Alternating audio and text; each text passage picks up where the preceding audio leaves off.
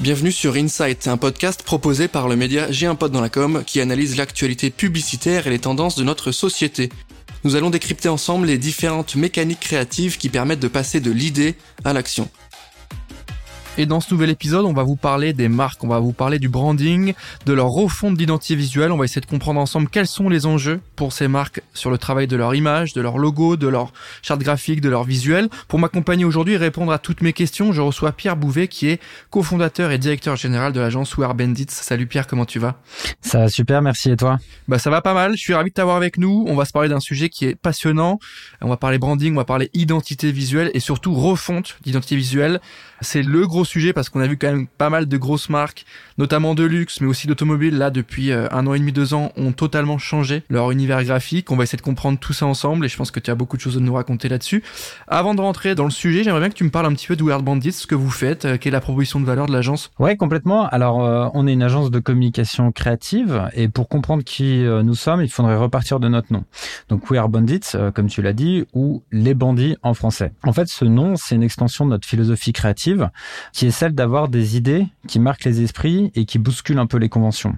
Et c'est ce qu'on cherche à appliquer en fait à travers ce nom, mais aussi euh, pour nos clients.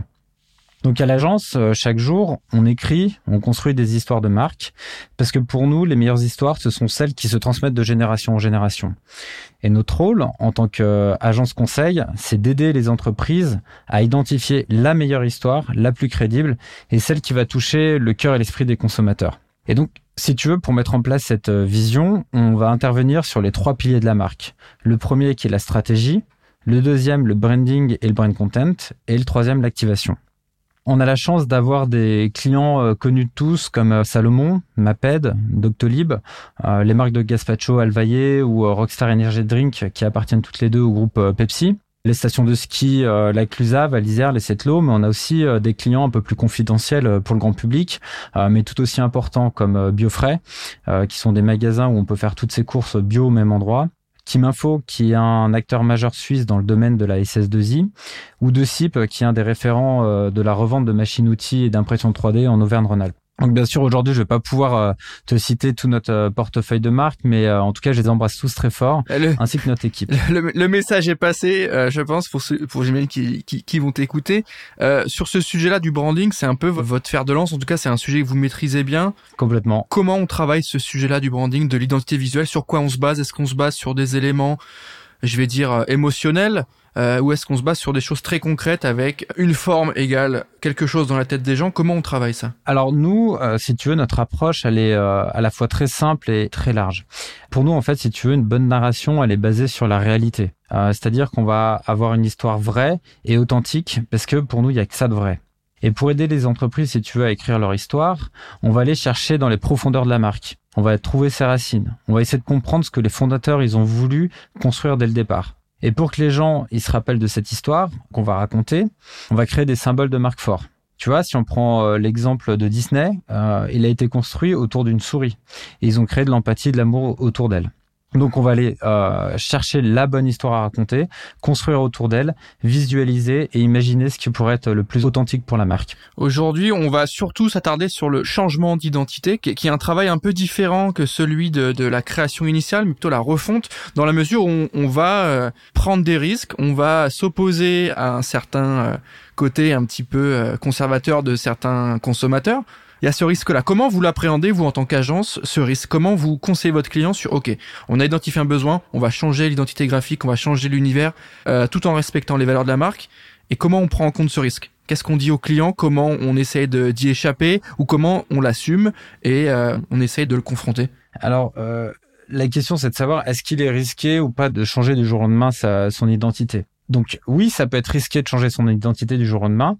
Si par exemple euh, la marque, elle décide de casser tous ses codes pour faire uniquement du beau, ou si elle veut radicalement changer son histoire pour suivre une tendance, ou si elle souhaite s'inscrire, si tu veux, dans un combat qui lui ressemble pas. Et c'est ce qui arrive en fait avec les entreprises qui font du greenwashing par exemple. Euh, la démarche elle est pas sincère, elles font du bad buzz euh, quand les consommateurs ils, ils le découvrent et tout ça, ça ne marche pas si tu veux. Par contre, dans la grande majorité des cas, euh, c'est absolument pas risqué parce que il faut réunir les bonnes conditions. Les bonnes conditions, ça serait euh, bien sûr pour l'annonceur, c'est d'être bien accompagné, c'est de prendre le temps de la réflexion et de la création, et c'est de comprendre en fait les fondamentaux de la marque. Quelles sont les valeurs qu'on souhaite euh, transmettre? Sur sur la question du, du, du logo et de l'identité visuelle, c'est ce fameux logo là qui incarne l'identité de la marque et sa représentation dans la, dans la tête des gens. Euh, j'ai l'impression qu'il y a un peu eu deux opposés là au niveau des rebrandings. Là, tu sais, on a eu euh, il y a pas si longtemps euh, Renault, Peugeot et le dernier en date Citroën qui ont changé leur logo, qui sont toutes les trois revenus sur des logos déjà présents historiquement. Citroën, le logo, il s'inspire énormément de ce qui a été fait entre 1919 et 1920, tu vois, donc les deux les deux barres dans le cercle et on revient quasiment à ça. Sur Peugeot, c'est pareil, le lion euh, il revient sur Renault pareil, on revient à des formes années 60. Et à l'inverse, je sais pas si tu as vu sur Kia, on est sur quelque chose de beaucoup plus moderne.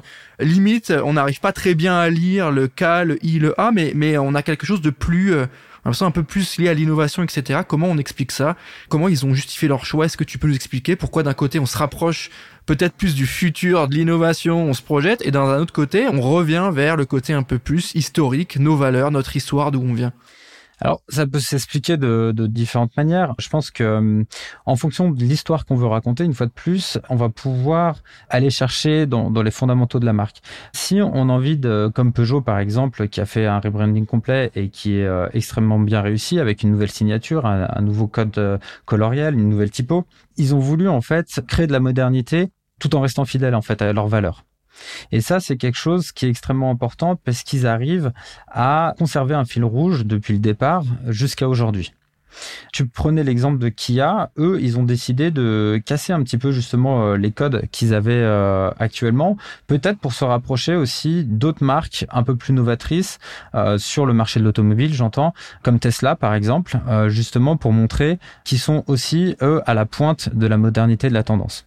Donc en fait, quand tu fais un rebranding, il faut toujours se poser la question de savoir pourquoi est-ce que tu veux le faire et dans quel système est-ce que tu veux t'inscrire sur, vous, euh, les clients que vous accompagnez, euh, est-ce qu'il y a déjà eu cette problématique de euh, bah on a sorti une nouvelle identité, ça a pas pris ou ça a pas pris pendant deux mois et après seulement ça a pris. est-ce que il y a eu ces périodes-là un peu compliquées où il faut réassurer, il faut réexpliquer à la fois au client et aussi à son audience? Alors un changement d'identité, ça se prépare, euh, ça s'organise, ça se dirige et ça se contrôle. Et pour ça, en fait, la méthode qu'on met en place à l'agence, c'est d'impliquer tout le monde dans le processus créatif. C'est-à-dire qu'on va impliquer la direction de l'entreprise, les managers, les collaborateurs T1, mais aussi les consommateurs.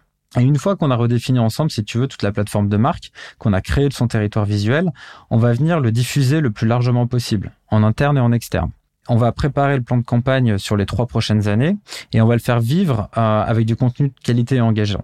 Et donc nous, à l'agence, la chance qu'on a eue, c'est que à chaque fois qu'on a mis en place cette méthode, on s'est rendu compte que l'ensemble des collaborateurs étaient vraiment impliqués, des consommateurs aussi, parce qu'on a fait euh, des études de consommateurs sur l'identité, euh, la nouvelle identité, sur laquelle ils préféraient. Et du coup, ce qu'on observe, c'est qu'à chaque fois qu'on a fait un changement d'identité, on a retravaillé les messages, on a retravaillé l'histoire et ça a amené une augmentation du chiffre d'affaires euh, du, euh, du client. Donc il y a toujours une phase euh, où on se pose des questions, où on est un petit peu en train de se remettre en question parce que c'est un grand pas qu'on fait. Et une fois que ce pas il a, il a été mis en place, il a été fait, qu'on voit les, les packaging dans les magasins ou qu'on sort les premières campagnes et qu'on voit les premiers résultats, en général, on se dit qu'on a bien fait de le faire. C'est intéressant d'avoir ton retour là-dessus parce que c'est vrai que quand on est à côté annonceur, parfois on a souvent un peu de silence radio et, et voilà, le logo est lancé et on voit ce qui se passe. Mais quand on est du côté agence, on a aussi l'explication de texte, on a aussi le, la recherche qui a été faite et on arrive aussi un peu plus euh, évidemment à se projeter sur le pourquoi du comment. Ces transformations-là, elles sont pas forcément toujours bien reçues. Il faut du temps, c'est important.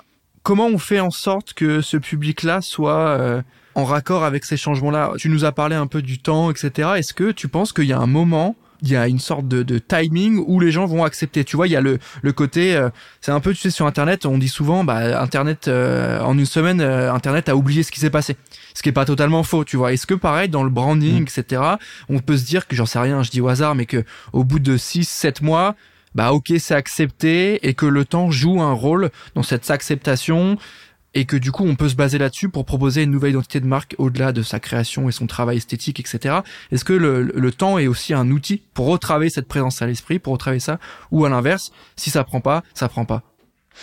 Euh, Alors euh, T'as as complètement raison. Le, temps, c'est un outil hein, pour, euh, c'est un outil d'acceptation du, du, changement. Si ça prend pas, évidemment, ça va nous aider en fait à, à travailler euh, les axes d'amélioration. Et si ça prend pas, faut toujours aller voir les consommateurs et interviewer les personnes qui ne comprennent pas en fait ce changement d'identité c'est très rare. En tout cas, de mémoire, je crois pas euh, avoir de, marques à l'esprit qui ont qui sont revenus en arrière sur ce qu'elles ont proposé, parce que parce qu'au début, oui, ça peut faire soit un bad buzz, on peut en parler, ça fait ça fait euh, voilà, comme tu le disais, pendant une semaine, euh, il y a tout le monde deux semaines, peut-être un mois, il y a tout le monde qui va en parler. Mais ce qu'on observe, c'est qu'à chaque fois, au bout d'un moment, on s'y fait tous à cette nouvelle identité et on la comprend et on l'intègre. Donc euh, oui, il y a un petit, euh, il y a un petit moment d'adaptation qui peut arriver, mais en général, euh, ça se passe très bien quelques temps après. On a souvent, tu vois, notamment sur les marques de luxe, on a un peu le sentiment de perte d'identité malheureusement parce que tu sais toutes les toutes les fois où ces marques-là changent leur logo, on arrive souvent sur la même chose, c'est-à-dire quelque chose de très sobre, très lisse. on enlève les empattements, on enlève un peu le gras. Ou toi perso, t'en penses quoi en fait? En tant que pro côté agence Qu'est-ce que tu en penses? Est-ce que tu tu ça te parle? Est-ce que euh, tu, tu, te dis bah si ça a été fait c'est qu'il y a une raison? Ou parce que moi j'ai en tête pas mal de logos de marques là qui ont changé pour arriver sur quelque chose de beaucoup plus simple. Et on, on, on perd un peu ce côté peut-être esthétique qui appartient quand même fortement à l'ADN du luxe. Ouais, je suis complètement d'accord avec toi. En fait, le, le problème euh, qu'il y a avec beaucoup d'identités actuelles en ce moment, c'est qu'elles euh, utilisent toutes les mêmes codes. Et en fait, tu as l'impression que c'est un groupe d'adolescents qui s'habillent toujours pareil. Alors qu'en fait, tu es dans une cour de récréation où euh, il y a des milliers de possibilités et d'expressions qui sont différentes. Et tu vois, je pense que les personnes, les consommateurs, on n'a plus envie de ça. On consomme différemment. Les médias sont différents. Euh, les contextes, les supports sont responsives, ils sont animés. C'est complètement différent d'il y a dix ans. Et aujourd'hui, une marque, euh, enfin, elle doit se démarquer si elle veut pas mourir dans le générique ou dans la banalité. Et donc, tu vois, si on n'est pas extraordinaire, euh, personne va nous remarquer et fera attention à nous. Donc aujourd'hui, on est sur les réseaux sociaux, on est sur Internet, on regarde des écrans, euh, on lit du print, on s'envoie des emails, on change constamment de support. Et notre attention, si tu veux, elle passe d'une chose à l'autre. On doit donc créer de la nouveauté, mais aussi de la familiarité avec la marque. Donc une identité, un territoire de marque, ça doit être quelque chose qui inspire, qui doit pas être rigide et fermé comme un logo.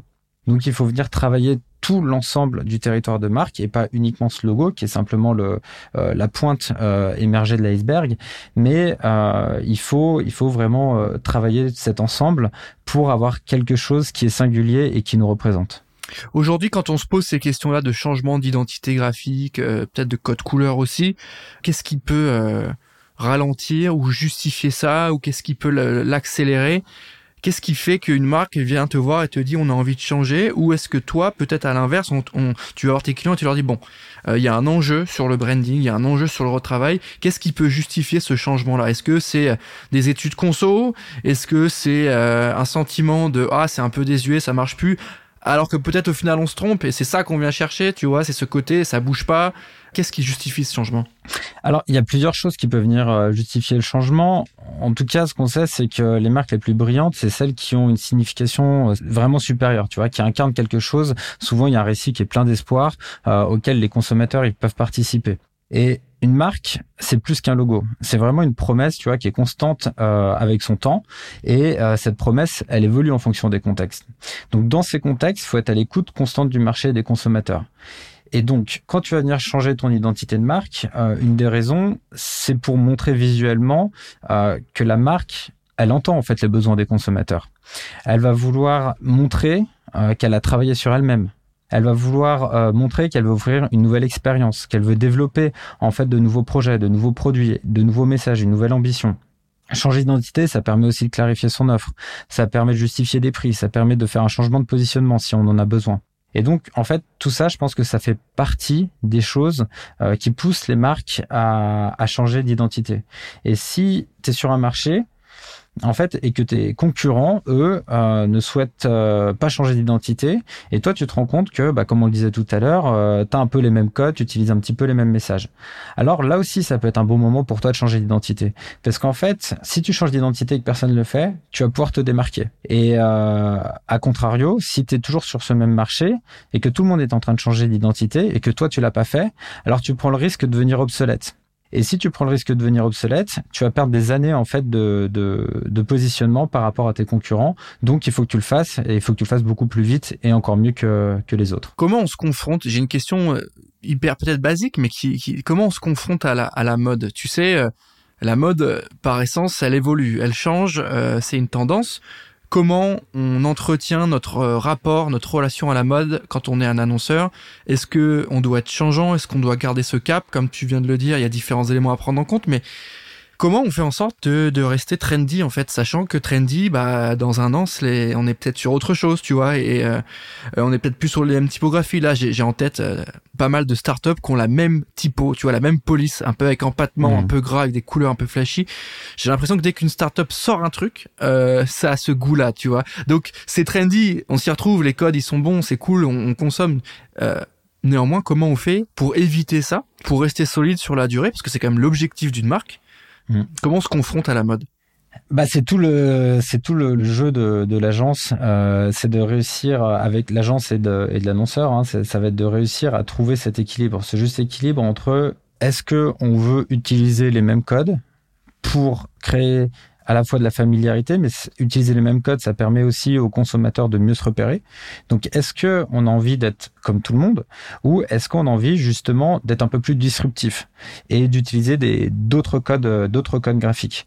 Nous, à l'agence, on fait le parti pris de vouloir faire en sorte que les marques soient singulières, qu'elles puissent avoir leur propre identité. Euh, on va chercher euh, un territoire visuel qui est complètement différent. On va les chercher dans les différents en fait domaines d'activité pour pouvoir après réussir à composer et quelque chose d'unique euh, pour la marque. Donc si tu veux, il n'y a pas de bonne ou mauvaise réponse là-dessus. Est-ce qu'on veut faire du branding et vraiment se démarquer ou est-ce qu'on veut suivre une tendance euh, pour être beaucoup plus sécure et euh, se dire bah voilà, j'arrive sur un marché, je vais faire comme tout le monde, comme ça en fait je vais ressembler à tout le monde et je me sens beaucoup plus en sécurité là-dessus. Tout dépend en fait du positionnement qu'on veut avoir. Pour ce sujet de la mode, c'est assez clair, ta réponse elle est complète et elle nous permet au moins de se projeter, de comprendre un peu mieux ça.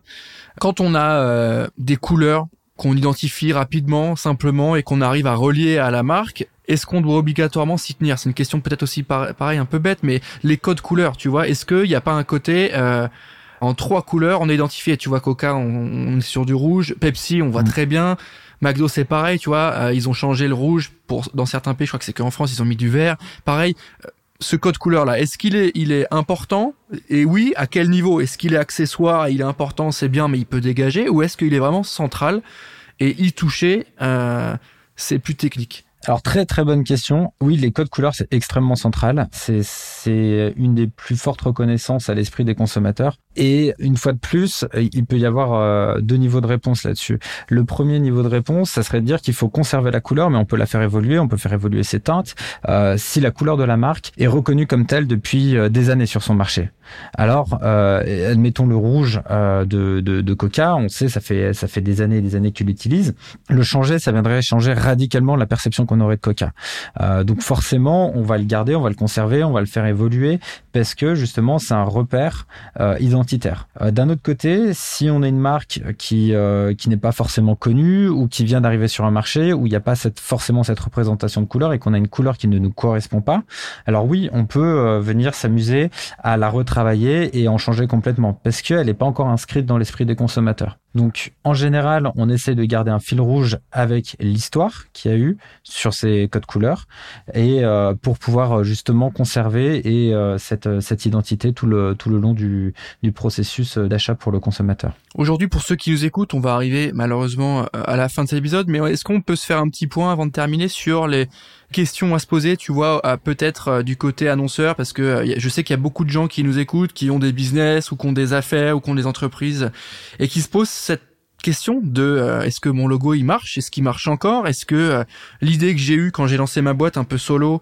il y a 5-10 ans, bah ça marchait. Est-ce qu'aujourd'hui on est plus gros, on est plus connu, ça marche toujours? Quelle est la liste de euh, trois, 4 quatre grosses questions qu'un annonceur, gros ou moyen, doit se poser avant de venir te voir et avant de retravailler cette identité visuelle Les questions à se poser ou les bonnes pratiques, déjà, ça serait de savoir pourquoi vraiment pourquoi est-ce qu'on veut euh, changer d'identité. Faut être parfaitement clair avec ça.